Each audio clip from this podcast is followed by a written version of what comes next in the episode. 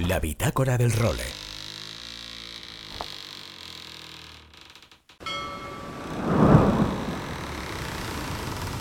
Bienvenidos a bordo del role. Una placentera travesía por los mares del podcast. Zarpamos ya en busca de las mejores historias del mar. A la caña, Nacho Gómez Zarzuela.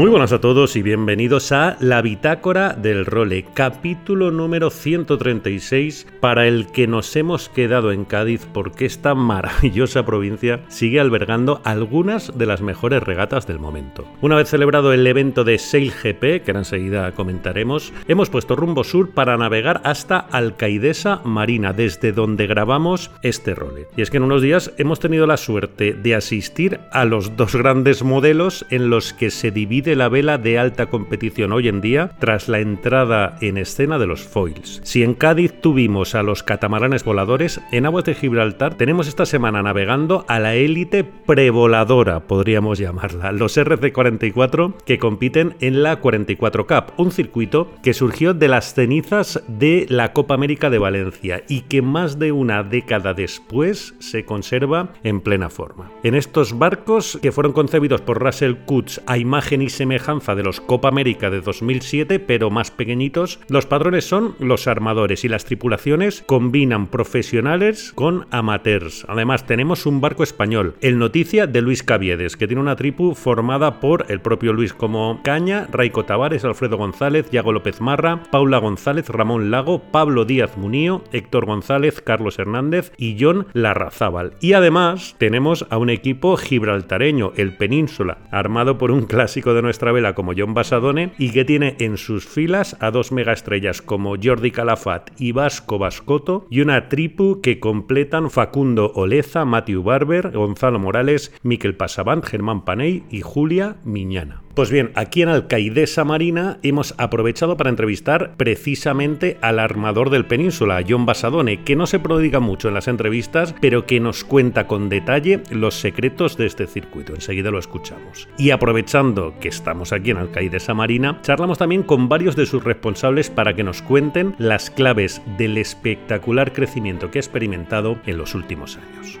Bueno, y como os decía, antes de venirnos al Esa Marina, estuvimos en Cádiz con Sail GP, como escuchasteis en el role de la semana pasada, en el que entrevistamos a Tony Alquézar, a Diego Botín, a Flotritel y a Joan Cardona. El evento volvió a ser un exitazo en términos de público, ya que se juntan dos cosas. La primera es que el campo de regatas es inmejorable para este tipo de barcos que no tiene casi calado, ya que desde el baluarte las regatas se veían perfectamente y son muy facilitas de entender el lego en la materia. Son cortitas y rápidas. Y la segunda es que montes lo que montes en Cádiz, un día de buen tiempo moviliza a la gente a la calle, con lo que se ha confirmado como la sede perfecta para circuitos como este. Además, estuvimos un rato largo hablando con Russell Kutz, la prensa española. Estaba Perico Sardina del ABC, Almudena Rivera del Marca, estaba Marc Bernat de Las, estaba mi querido Chaume Soler también. Pero bueno, estuvimos casi hora y pico hablando con él de lo divino y de lo humano y nos dejó varias reflexiones interesantes.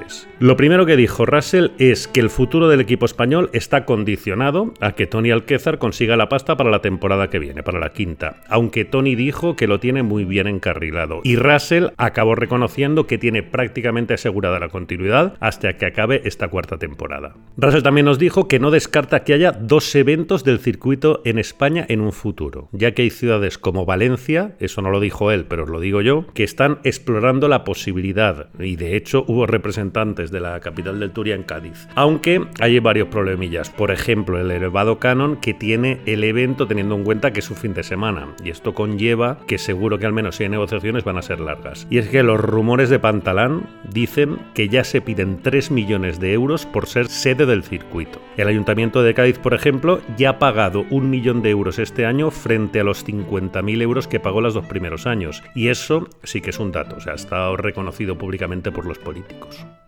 Bueno, y aprovechando que estamos con él, le pregunté a Russell por la obsesión esta que tienen de llamar pilotos a los patrones y carreras a las regatas. Y dice que los números le demuestran que banalizando el lenguaje o acercándolo a la gente crecen más rápidamente. Yo de todo modo sigo pensando que si le llamaran regatas a las regatas, crecerían igual de rápido, porque la gente no es tan tonta. Pero tampoco me iba a poner ahí a monopolizar el debate con él. Pero bueno, a mí escuchar la retransmisión en español o leer las notas de prensa que envían, y ya lo sabéis, me sigue generando la misma sensación que cuando leo un texto con faltas de ortografía. Yo creo que lo que deberían hacer es un esfuerzo por explicar lo maravilloso que es la vela y no destrozar el espectacular léxico que tenemos. Y para eso, los que comunican de SailGP deberían estudiar o fichar a los que saben. Pero lo primero, estudiar cuesta esfuerzo. Y lo segundo, cuesta dinero. Y ahí SailGP para mí es el único aspecto en el que sigue con un muy deficiente. Deportivamente, las regatas las sigue ganando el que sale mejor y no deja de volar. Siempre va sobre los foils. Es cierto que hay un poquito de margen para la táctica, pero muy muy poquito comparándola con otras grandes regatas de alto nivel. Aún así, creo que las regatas molan, a mí me entretienen, la verdad, sobre todo pensando en quien no entiende de vela, porque son súper dinámicas. Y el equipo español empezó con victoria en la primera manga, pero dos malas salidas en la segunda jornada le apartaron de luchar por la final. La verdad es que fue una pena porque con el ambiente que había habría sido precioso. Pero bueno, al final ganaron los Estados Unidos de Jimmy Speedhill. La próxima cita para GP va a ser en Dubai después del evento de Copa América de Jeddah. Y esta temporada el circuito acabará en julio del año que viene. Va a tener un parón durante toda la Copa América y los Juegos, esos tres meses, y volverán en noviembre de 2024. Por este motivo no va a haber evento en Cádiz en 2024, aunque todavía tienen firmada una cita para 2025. Bueno, y para rematar la vorágine gaditana de esta semana, también se está celebrando en aguas de Puerto Cherry otra gran prueba prevoladora, el Mundial Master de Snipe. Entonces aprovechamos para pasar por allí y entrevistar a otra leyenda de la vela española, Víctor Unzueta, más conocido como Epi, que ahora está haciendo un trabajo precioso como es recuperar barcos históricos para la Fundación Vela Clásica de España. Al final, como la entrevista dio muchísimo de sí, porque anda que no tiene tiene Epi batallitas que contar, me la he guardado y la sacaré entera como entrevista del role la semana que viene, además de la bitácora. Y en otro orden de cosas, el fin de semana pasado tuvimos en Bayona el Nacional de Cruceros, Trofeo Loterías y Apuestas del Estado. Ganó el Tanit Medilevel de Ignacio Campos de Alicante, segundo fue el Ciber Hydralion de Ignacio Zalvide y tercero el Macaco Canario de Javier Padrón. Y este fin de tenemos la final de la Liga Iberdrola Femenina en Alicante, donde el Dorsia Covirán y el Balearia se juegan el triunfo en el circuito, ya que están separados por un solo punto en la general. También tenemos actualidad en Barcelona porque el Real Club Náutico de Barcelona arranca con las Winter Series de J70. Y para el futuro más cercano, dentro de una semana, el sábado que viene, el día 28, sale Juan Merediz en la Global Solo Challenge con su Sorolla. Además, Juan, que ha reabierto el crowdfunding para este tramo final porque le sigue faltando un poco de presupuesto. Con lo que os animo a que lo apoyéis y para hacerlo, el crowdfunding está en makeachamp.com barra Juan Merediz. Make a champ de haz un campeón, makeachamp.com barra Juan Merediz. Y también el sábado que viene, el día 28, va a salir la segunda etapa de la Mini Transat con Carlos Manera como líder después de ganar la primera etapa, con la que la semana que viene también os contaremos cómo llegan todos los españoles.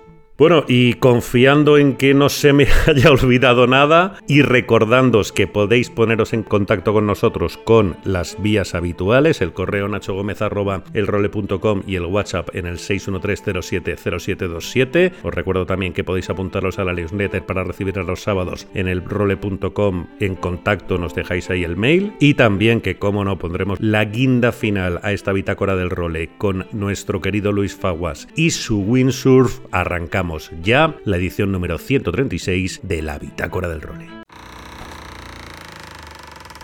La Bitácora del Role.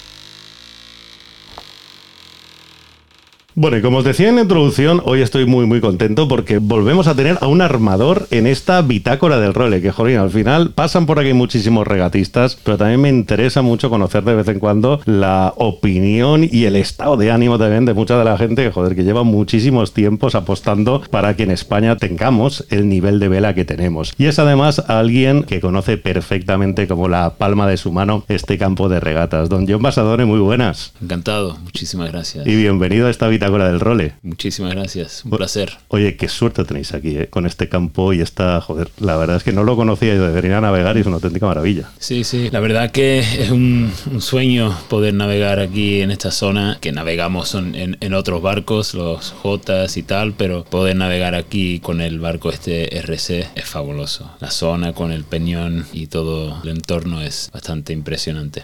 Oye, tú eres el armador de Península, un proyecto que lleva cuántos años ya en la vela dando guerra. Pienso que son como 12 años que llevamos en la clase y nada, ha pasado como si, como si han sido tres años. Es un barco eh, espectacular, ¿sabes? la forma, el, todo lo que es la logística es muy innovador por Russell Coots hace, hace unos años y la verdad que es un barco que navega en casi todas las condiciones, con poco viento, navega muy muy bien, con mucho viento es un barco súper divertido y obviamente con la logística es muy, muy fácil de poder acceder a, a distintos países. Como viajan en contenedores, sí es eh, muy flexible. Ha habido años donde hemos navegado en San Diego, Miami, después en Europa y en, en Dubai, por ejemplo. Entonces, esa, esa, flexibilidad. Y nada, un barco muy, eh, muy divertido de navegar. Un poco para hay muchos de los oyentes que de nuestros oyentes que conocen los RC de memoria, porque como te decía, son muchos años ya navegando en nuestra flota, pero para que la gente se haga una idea, como características básicas es un modelo de barco que Russell Coots ideó a raíz de la Copa América de Valencia, ¿no? De los antiguos Copa América antes de los catamaranes y los barcos voladores, un poco más pequeño, y que es owner driver, es decir, los armadores son los que lo navegáis y que, como tú decías, vais recorriendo el mundo en un circuito en el que los propios barcos los metéis en contenedores y van de una ciudad a otra. Básicamente ese es el planteamiento. Básicamente, totalmente. ¿Y la tripulación? ¿Cuántos profesionales podéis ir a bordo? Tiene que haber profesionales y amateurs. exactamente. Y eso es también una parte divertida porque es, como dices, es owner driver, pero es una experiencia de navegar con algunos de, los mejores regatistas del mundo. O sea, es, es, es, como un tipo pro-am, pero finalmente mucho más. Eh, eres, eres mucho más parte del equipo y sobre todo eh, conforme van pasando los años y te vas acostumbrando y, sube la confianza y por parte también económico, obviamente la vela no es eh, algo de este tipo, no barato, pero comparado a, otras clases que son fabulosas, como puede ser el TP52,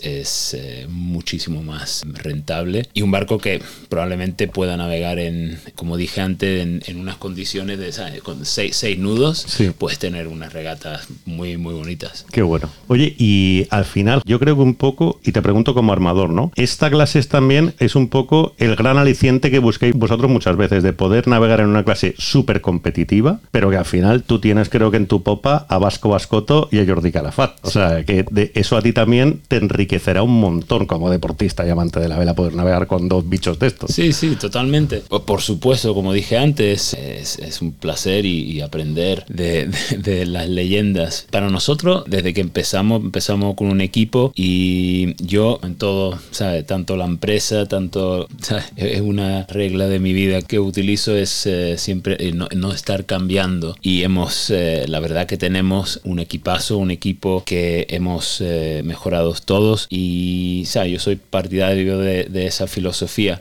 Entonces, no solamente hay otros barcos que quizás se llevan bien, obviamente, pero que, que es el mejor de cada posición pueda ser posible. Para mí siempre el equipo y llevamos, somos amigos y la verdad que los resultados no siempre son lo mejor, pero por lo menos también eh, tenemos un buen grupo, muy trabajador, pero también lo pasamos bien, que es importante, y luchamos por cada uno porque llevamos muchísimo tiempo y como digo, ese feeling y ese team, el espíritu ese de equipo, más- en un barco más que nada, es, es muy importante. Claro, ese concepto de familia que lo vivís en los propios equipos y también al menos a mí me llama mucho, mucho la atención aquí entre los armadores. O sea, porque vais en piña a todo. O sea, Totalmente. eventos estáis todos, un poco también venís a navegar en sitios en los que vosotros también sois parte de ellos. O sea, eso también forma parte del secreto de que lleve tantos años este, este circuito en activo, ¿no? Totalmente. Primero, obviamente, cuando estamos en el agua, somos todos muy, muy, muy competitivos y ahí, ¿sabes? La amistad se deja en el, en el pantalón. ahí ah, luchamos a, a 100%. Pero sí, la verdad que eh, los armadores son todos muy, muy buena gente y tenemos todos eh, una muy buena relación. Nos reunimos cada regata para hablar de la clase, cómo mejorar, dónde vamos a regatear el próximo año y tal. Entonces hay muy, muy buena relación que también ayuda y por cierto, pues mira, sí, varios de la clase, por ejemplo, Torbjörn en Suecia, pues eh, llevamos a Mastrand, un sitio espectacular. Sí. No sé si son 10 veces que hemos ido. Cada año pensamos, bueno, a ver, hay otro sitio, pero es un sitio tan espectacular y él eh, apoya la clase de una manera en- enorme. Y Chris, Chris Bake también con, con Cows, nosotros aquí en la zona de Gibraltar, Eslovenia también, Porto Ross, Sí. aunque es, ¿sabes? Cuando vamos a estos sitios, pues tienes ese adicional que el equipo conoce el sitio y entonces está como en su casa y se- incluso más divertido y más sencillo para los equipos poner los barcos a punto teniendo ese, ese know-how, ¿no? Claro, decís un poco de anfitriones también, ¿no? Del Sí, resto, que eso también totalmente. tiene su punto de jolín, de a todo el mundo le gusta. Totalmente. Y una de las cosas que también importante de esta clase y por qué a mí esa, eh, navegué en, en otro tipo de clases, pero lo que a nosotros nos trae mucho es el One Design, que es todos los barcos son exactamente igual. No es un tipo box rule o, ¿sabe? Que el- Sí. quizás el los barcos más modernos quizás tengan eh, más chance eh, de, bueno, son más rápidos y es un- una cosa que yo creo que acertaron muy bien. Claro, pues échale pasta a un box rule. Claro, ahí los presupuestos tendrían que multiplicar, porque al final sois muy competitivos todos, ¿no? Sí. Y no puedes evitar, si te dejan ese margen, ¿no? Intentar ahí Totalmente, explorar. Totalmente. Qué bueno.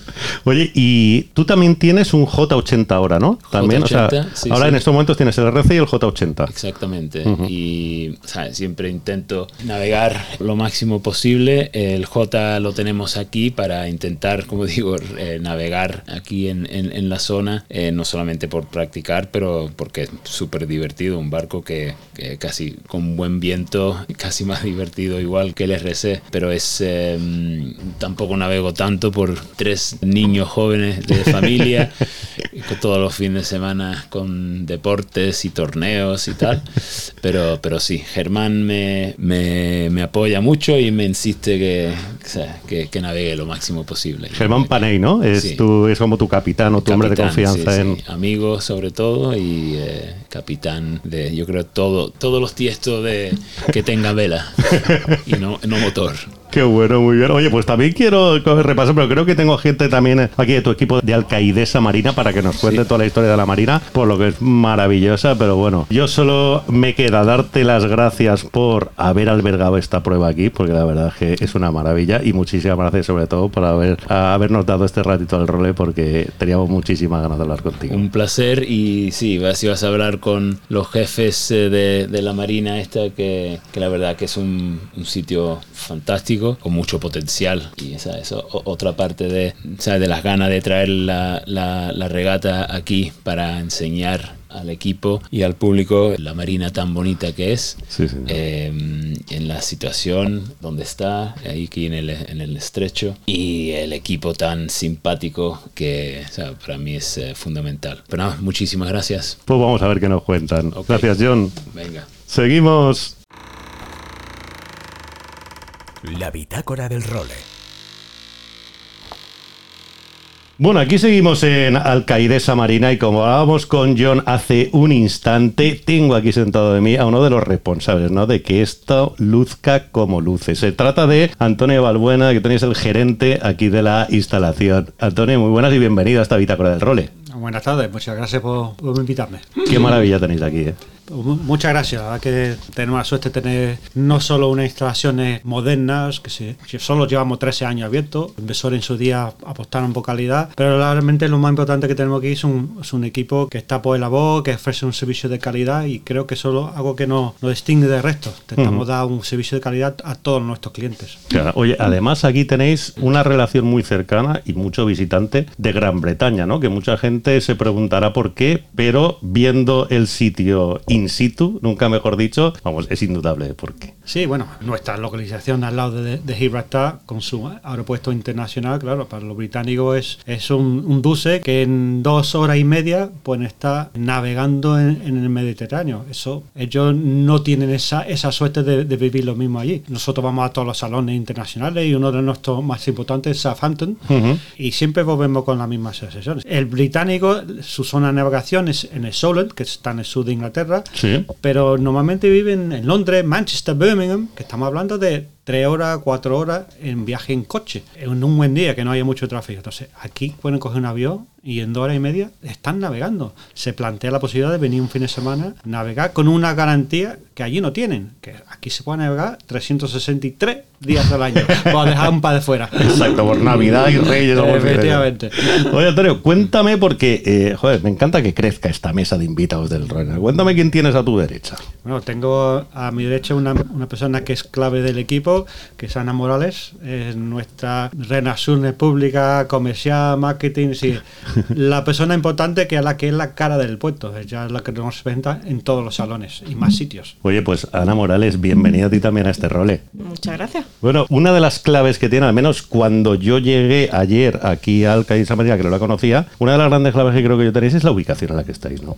Pues sí, somos privilegiados en muchos aspectos, pero la ubicación es una de las cosas que nos hacen especiales porque estamos situados, además del estrecho de Gibraltar, que eso es algo que cualquier navegante sabe dónde está, aunque no sepa dónde está alguna ciudad o algún país o lo que sea, estamos entre dos mares, el Atlántico y el Mediterráneo, la puerta del Mediterráneo, de entrada o salida, pues puerta al fin y al cabo, entre dos continentes, estamos entre Europa y África, y tres países, porque tenemos la suerte de tener a nada de distancia Marruecos y todo lo que pueda tener de encanto visitar ese país, como tenemos Gibraltar a la derecha o a la izquierda, dependiendo de cómo nos situemos, que no deja de ser Reino Unido, y eh, la línea que es una ciudad típica andaluza con todo el encanto que tiene con lo cual, a los clientes es fácil decirle que si giran a la derecha pueden tener lo típico de Inglaterra si les apetece, desde supermercados o pubs y lo típico inglés y cabinas antes, ahora ya no se ven tanto. Las rojas típicas, ¿no? Y, o siguen recto o giran a la derecha y están en la ciudad gaditana con su mercado, sus tapas y el arte de quien tiene arte en Cádiz. Además de todo eso, también estamos dentro de una bahía, protegidos completamente de los vientos predominantes de la zona por las propias rocas de Gibraltar, lo cual nos hace un puerto natural y muy tranquilo, muy a nivel de, agua, ¿no? Y luego tiene un encanto más que no sé si lo sabes, pero te lo digo por si tienes la oportunidad. A ver. Que si sales a navegar a la bahía vas a estar rodeado de delfines, con garantía al 100% de que vas a ver delfines, porque es curioso, pero es como una guardería de delfines. las crías un poquito más mayores se quedan a cargo de las más pequeñas y hacen como un aprendizaje en la bahía. Entonces siempre tienen ganas de jugar, siempre tienen ganas de divertirse y es muy divertido nada más que el hecho de salir y tener los delfines alrededor tuya y hacen navegar en la propia bahía ya tiene mucho encanto. Claro, eh, ahora que hablas de los delfines, me viene a la mente el tema de la sostenibilidad, ¿no? Que está como muy de moda, todo el mundo está volcado, pero esta mañana, aquí tenéis varadero también. Esta mañana, pegando una vuelta, he visto que en el varadero tenéis depuradora, y eso sí que no lo he visto tanto por ahí. Efectivamente, somos una de las pocas marinas que desde, pero eh, todo nace desde la, la propia empresa y la mentalidad que tenemos en el propio puerto, y cuando el varadero se aperturó, ya se aperturó con su depuradora porque no nos cabía otra forma de, hacerlo. Nos parece un poco como insensato preocuparnos tantísimo por mantener el agua limpia en muchos aspectos y en cambio, o por ejemplo aquí mm, recogida de residuos, etcétera, pero en cambio estar vertiendo agua al mar directamente sin tratarla. Entonces el varadero efectivamente tiene depuradora y, es una de las cosas que no, ve, no veíamos otra opción que ponerla porque no tendría sentido dentro de nuestra forma de, de entender cómo queremos que sea la marina y qué queremos dejar al futuro. Bueno, Ana, y veo que vamos ampliando el número de invitados a esta particular fiesta porque tenemos un nuevo invitado a tu derecha en este caso. ¿Nos puedes contar de quién se trata? Pues sí, él es Jeff Gold. Eh, ahora veréis que es un americano muy sevillano o muy andaluz.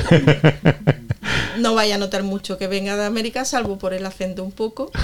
Y él es el miembro del Consejo de Alcaidesa Marina y nada, os dejo con él. Fenomenal. Oye Jeff, pues a ti también, bienvenido a esta bitácora del rol. Hola, muchas gracias, encantado. Oye, primero que nada, ¿me puedes contar cómo nace esto de Alcaidesa Marina? O sea, ¿desde cuándo lleva la Marina activa? Sí, bueno, el, proyecto de Marina, bueno, Marina abrió en el 2010, eh, un proyecto que junto con la parte de la Alcaidesa, en el campo de golf, era para promover el turismo por la zona.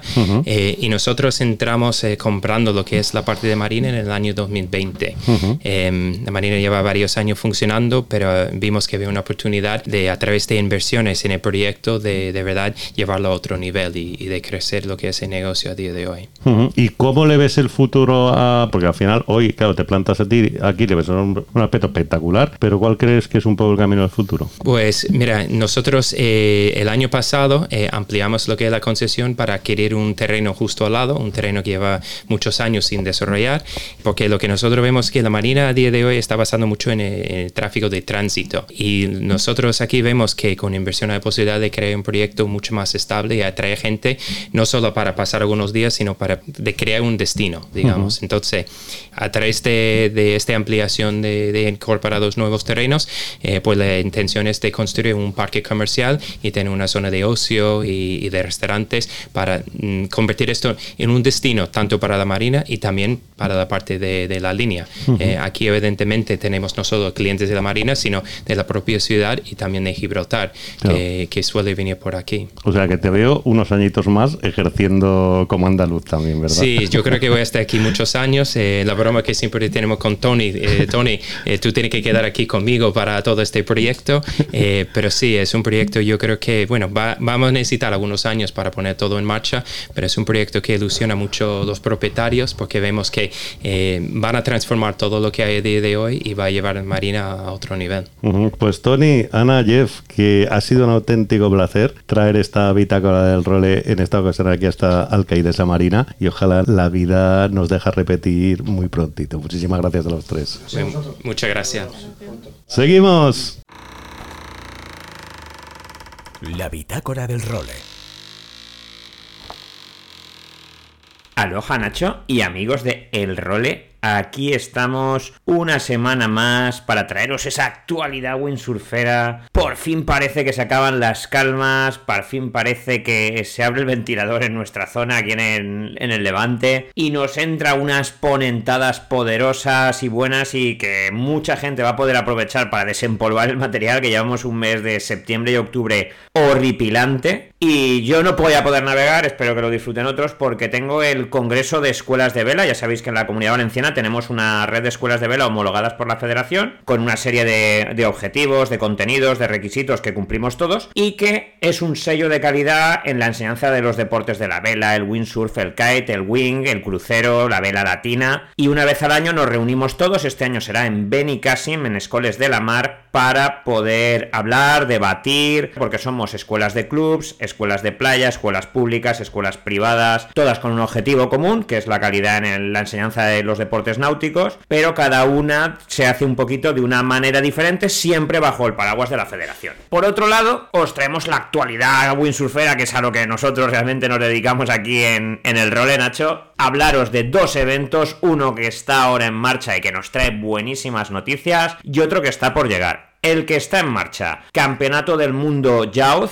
Juniors sub-20, sub-17, en aguas de Dinamarca, en Klitmoeller, en el Col Hawaii que llaman, y esta vez, así como en Sil se quedó todo descafeinado, aquí sí que han habido condiciones, no, condicionacas, Storm Chase puro y duro. Hemos tenido sesiones muy fuertes, han tenido rachas de hasta 60 nudos, que eso es casi un huracán, y ahí nos quedamos con nuestra participación doblemente. Primero, Liam Dunkelbeck, World Champion Youth, sub-20, sería la categoría reina de esta competición. Muy bueno, ya sabemos que Liam está ahí ya aspirando a todo, igual que Marino, igual que Mark, son nuestros referentes. Bjorn tiene ahí una cantera muy, muy poderosa. Y luego Carlos Kiefer, que aunque compite por Alemania, también tiene ese corazón de pozo izquierdo. Hemos intentado localizarlos a los dos, pero de momento aún están en la, en la regata, aunque matemáticamente ya son campeón del mundo sub-20 Liam y campeón del mundo sub-17 Carlos. ¿Qué tendremos después? Después tendremos la prueba que todos estamos esperando. Del 23 de octubre hasta el 3 de noviembre tendremos Wave Men, Wave Women, tendremos prueba de olas en Jukipa Beach Park en la Loja Classic Grand Final. Eventazo que como ya os contamos en el último role, están los puntos muy muy juntos y que puede pasar cualquier cosa. Es un evento donde vamos a tener a la gente que se conoce muy bien la ola de Hawái. Tenemos vídeos muy buenos, Mark dándole muy bien al 360 of the Leap, que es una de las maniobras más complicadas que se pueden hacer ahí, que ya lleva años estando con nosotros, pero un 360 Aerial of the Leap sigue siendo una de las maniobras que a todos nos encanta ver en pruebas de olas. Y ahí como lo vemos de favoritos, Marcilio, Mark, Kaileni, León. Está muy muy complicada la cosa porque todos tienen un nivelazo muy alto, todos conocen muy bien la ola de Maui. Entonces vamos a ver un poco cómo van esos cruces, cómo vamos de viento, cómo vamos de surf. No creo que los saltos puntúen. Últimamente las pruebas de, de Maui solo puntúan las surfeadas, con lo que antes que teníamos una prueba que te puntuaban los tres mejores surf y los dos mejores saltos, eso quedó yo a, los dos, tres mejores surf. Y vamos a ver un poquito por ahí por donde nos va. Pues nada, Nacho, yo me quedo sin navegar una semana más. Estoy que me subo por las paredes. Espero que para el role de la semana que viene haya podido navegar algo. Pero todo tiene pinta que me paso un par de semanas más en el dique seco, que pues es lo que tiene trabajar. Y si encima trabajas de cara al mar y ves como otros están navegando, aún se hace muchísimo más largo. Necesito navegar. Un abrazote a todos y nos vemos por los mares. Chao, chao. Y con Luis Fobas, como siempre, nos marchamos. Regresaremos la semana que viene en una nueva edición de la Bitácora del Role. Hasta entonces, sed muy felices y navegad todo lo que podáis. Adiós.